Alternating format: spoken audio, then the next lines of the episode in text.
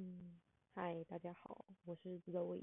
那我今天要跟大家分享我是怎么克服我的社交恐惧的。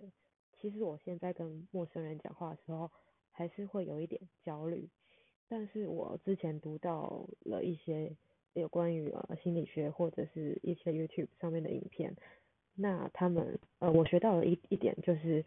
可以先从让对方说他自己呃喜欢的东西，或者是他现在。身上我看得到的一些特点，去讨论，由他开始，